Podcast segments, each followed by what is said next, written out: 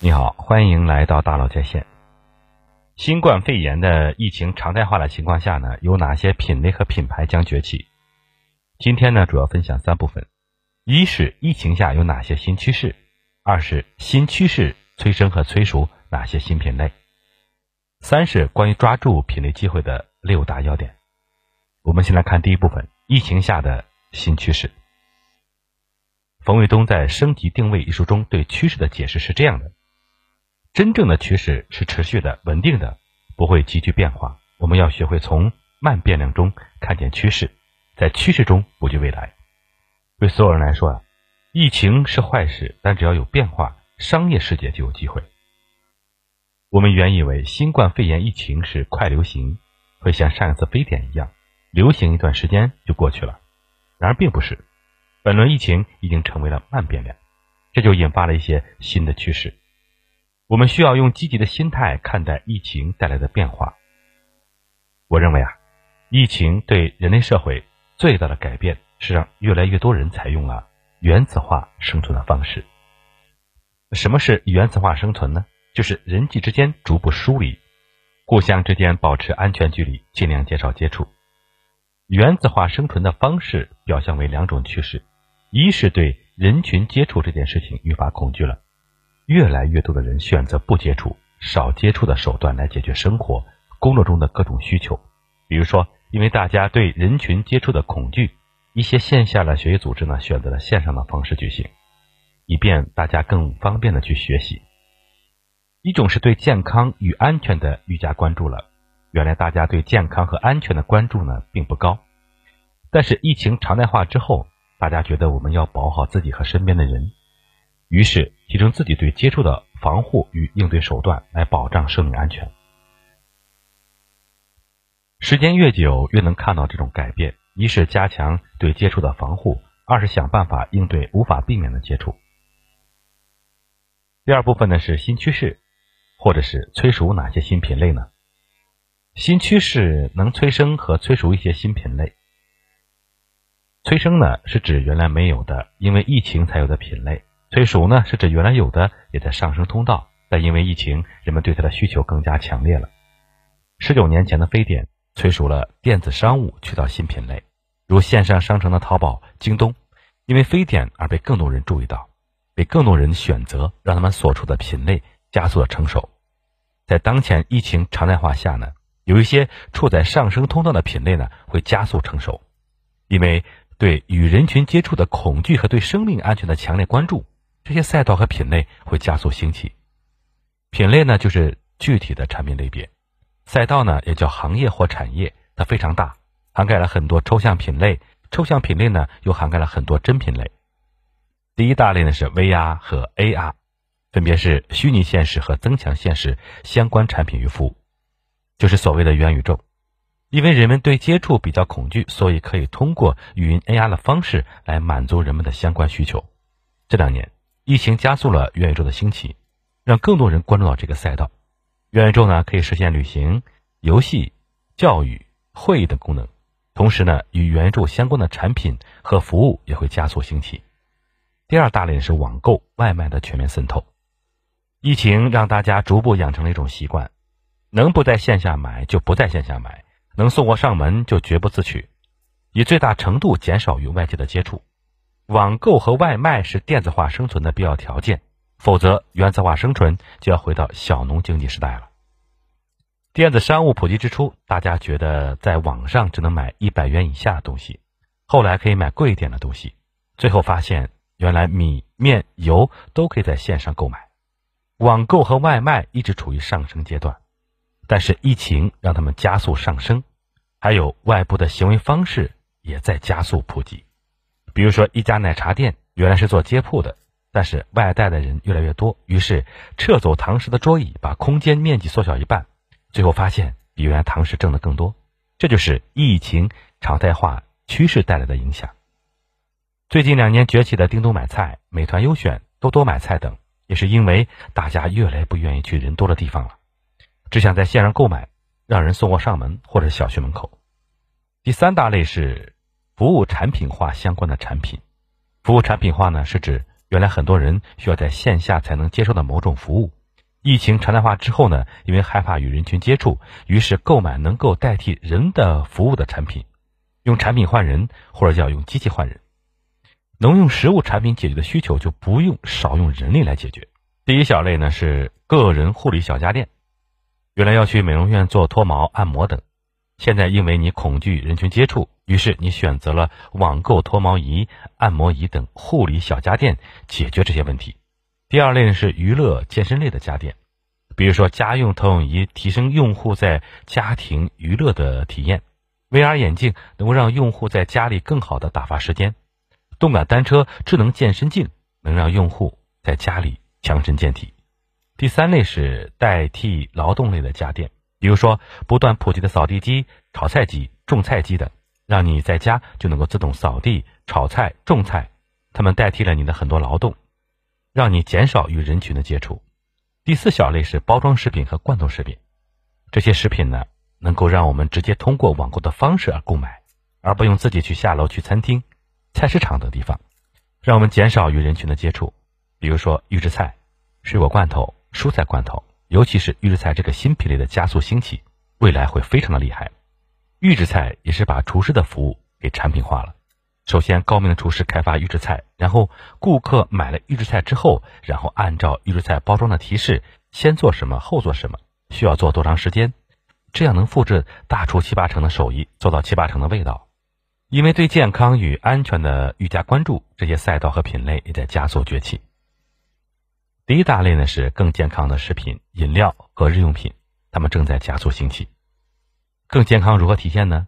更健康是抽象的认知，是一种感觉。我们需要通过具体的概念，让顾客认为它是更健康的。比如，这个产品添加了益生菌，这个麦片是水果麦片。目前市场上能够看到的关于更健康的概念呢，比如说运动概念、无糖概念、减脂概念、纯天然概念、益生菌概念、氨基酸概念、提升免疫力概念。比如说无糖的元气森林的气泡水，有益生菌的漱口水，低脂的鲨鱼菲特鸡鸡肉肠，都是具备更健康概念的食品、饮料和日化用品。第二大类呢是更安全的鞋服、日常用品、日化用品也在加速兴起，比如说杀菌概念、消毒概念、一次性概念。疫情期间出现了内衣消毒盒、牙刷消毒器、一次性日用品，与消毒有关的都很受欢迎，既避免了交叉感染，又避免生霉菌。第三大类是更健康的户外生活方式相关的品类。户外生活方式它不是一个抽象品类，而是一个巨大的价值网，我们把它叫做赛道。大家在户内时间待太久了，就想去户外透气，但是又不敢去人多的地方，那就只有走进大自然过户外生活了。户外生活方式分为三类：一类是户外运动，与户外运动相关的产品和品类正在加速崛起，比如说户外鞋服、户外净水器、垂钓用品；一类是户外露营，如帐篷、天幕、折叠凳、野餐垫、烧烤炉、储能电源。与户外生活方式相关的户外露营用品这段时间非常的火爆，但我认为它不是一种流行，而是一种趋势，只是疫情加速了它的上升。一类是户外防护有关的防晒、防蚊、防虫相关用品，比如说防晒服、防晒帽、防晒霜、防蚊液等等。第三部分呢是抓住新品类机会的六大要点。如果我们能看到机会却抓不住机会，那么机会就只是一个机会。那怎样抓住新品类的机会呢？抓住新品类的机会呢，有以下六个要点：第一，用品牌抓住品类机会，把机会变成自己的事业。当顾客想起买某个品类，就能想起你的品牌时，你的企业就是安全的。此时，你就有可能把这个生意变成你的事业。否则，如果某个品类火了，你就跟着干，却不打造品牌，这个机会对你来说只能是一个能挣点钱的机会。也许你能吃到一点红利，但你没有品牌，你的参与。只是让这个品类的头部品牌多了一些肥料。为什么你会成为头部品牌的肥料呢？因为你在帮助头部品牌培育市场。头部品牌做起来之后再来收割你，你用心培育的市场转手送给他人，就成了他们的肥料了。几年前奶酪零食兴起，大家一窝蜂冲进来，最后只成就了一个妙可蓝多。只有用打品牌的方式来抓住品类机会，才能不断的积累你产品的优势认知。把机会变成自己的事业，最终实现让你的品牌在顾客头脑中等于某个品类。让品牌代替具体的强势品类，而不是模糊的抽象品类。强势品类呢，是指人们购买时更需要保障或彰显的品类。人们需要品牌来保障和彰显，就会欢迎你在这个品类里打造品牌。比如说，你要打造格力品牌，就让它代表一个具体的强势品类——空调，而不是代表模糊的家电。人们购买强势的品类产品时呢，肯定认品牌。比如说买预制菜，到底是谁家的预制菜？为什么需要保障？这是入口的问题。没保障的话。吃坏了怎么办？比如说买轿车也会认品牌，你开这辆轿车关乎你和家人的生命安全，你需要有保障。有时候呢，还希望轿车能够彰显你的身价和品味，这个时候呢，你需要用品牌来为你提供保障和彰显，这是 BBA 成功的重要原因。反之呢，弱势品类呢，是指人们购买时不怎么需要保障或彰显的品类，比如说户外露营用的折叠凳子，他们并不是那么需要保障，为什么呢？因为质量普遍过关，也不需要彰显。即使买了万元凳子，也很难彰显出身价。又比如，我们用的洗澡巾、男士的袜子都是属于弱势品类，但女士穿的袜子却能打造品牌。比如说，第一个将丝袜做到上市的浪莎，因为女性丝袜，尤其是黑丝袜，能彰显性感。抽象品类呢，是指人们在购买时可能会想到，但买不回来的品类，比如说家电、服装、水果、玩具。再比如。户外用品是典型的抽象品类，与家电、服饰一样，没有品牌能代替家电，没有品牌能代替服装，也没有品牌能代表户外用品。我们看到一件衣服，大家可能想到是巴宝莉；看到一个瓶子，可能想到劲酒；看到一个小红点，可能想到是 Think 笔记本；看到黑底红字的盒子，想到是东阿阿胶；看到一辆车，可能是想到是保时捷911。这些强势品牌呢，都有一个代表作品，为什么？不是因为他们是强势品牌，所以有代表产品，而是因为他们有代表产品，所以他们进驻顾客心智更高效，成为了强势品牌。对顾客来说，品牌只是一个名，品牌的代表产品则是实。如果名实相符，在顾客心智中就容易形成一个整体。如果一个品牌只有名，没有代表产品，就是有名无实。顾客可能不会那么容易接受这个品牌。他在与同行的竞争中可能就会吃亏，要为品牌和品类正确取名，名不正则言不顺，言不顺则事不成。首先要取好的品类名，好的品类名对接顾客需求更高效。品类取名要体现出有根、好感、直白、简短，能够让顾客一看到这个品类名就知道是做什么的，优势是什么。比如说奶酪棒、嫩肤仪、炒菜机、智能马桶、大理石瓷砖。其次呢，要取好的品牌名。好的品牌名呢，抢占顾客心智更高效。一个好名字呢，让顾客一看就有好感，一看就知道是品牌名，一看就更容易记住，他就会告诉别人，很容易把你的品牌传播出去。比如说百果园、钱大妈、海底捞、淘宝、豆瓣、知乎等等。品牌取名呢，要注意四个要点：品牌反应，一看就知道是个大品牌；定位反应，一看就知道你的品牌产品有什么优点；易于传播。容易口口相传，不用多费口舌，避免混淆，传播精度呢非常高。从第一个人到一百个人，名字基本上不会发生变化。要为品牌建立差异化定位和相应的信任状。首先要为品牌建立差异化定位。定位呢是我们给到顾客的购买理由。如沃尔玛的定位是更安全的汽车，京东的定位呢是正品网上商城，唯品会是特卖网上商城。品牌为什么要有定位呢？因为定位能帮助我们应对同行之间的竞争，让顾客买我们的产品，而不是买我们的竞争对手的产品。其次呢，要为品牌建立相应的信任状。信任状呢，就是支持你的购买理由的证据，用来应对顾客对你产品的初认知挑战。如乐百氏二十七层净化，张鸭子一年卖出百万只，拼多多四亿用户都在拼，阿里云，奥运会全球指定云服务商。作为一个品牌，要不断的创造新客户。新客户看到你的产品的时候呢，首先是不信任。怎么应对不信任挑战呢？第一，你要给顾客一个购买的理由；第二，提供一条支持购买理由的信任状，打消顾客的疑虑，解决初认知挑战。当你了解了有四亿人都在用拼多多时，是不是自己也敢在上面下单了？这样你才能把你的产品变成商品，把你的成本变成利润。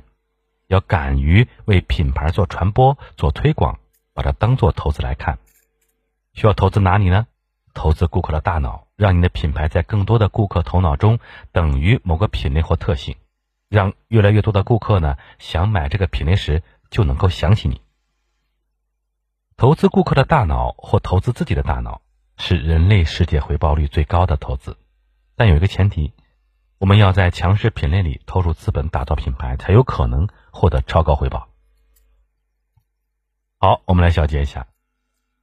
上升赛道强势品类有定位的品牌，这是一句话，它不是三类。意思就是说呀，上升赛道的强势品牌，上升赛道呢就是要能够顺应趋势，强势品牌呢，顾客对产品才会有强需求。顾客对这个品类产品本身有强需求，并且顾客对这个品类里出现的品牌也有强需求，希望买到这个品牌做保障或彰显，才能成为一个有定位的品牌。有定位的品牌将崛起，成为大赢家。有定位就能赢得竞争。好，关于在疫情常态下如何崛起新品类和抓住新品牌的机会呢？今天呢就分享到这里，感谢大家的收听，咱们明天见。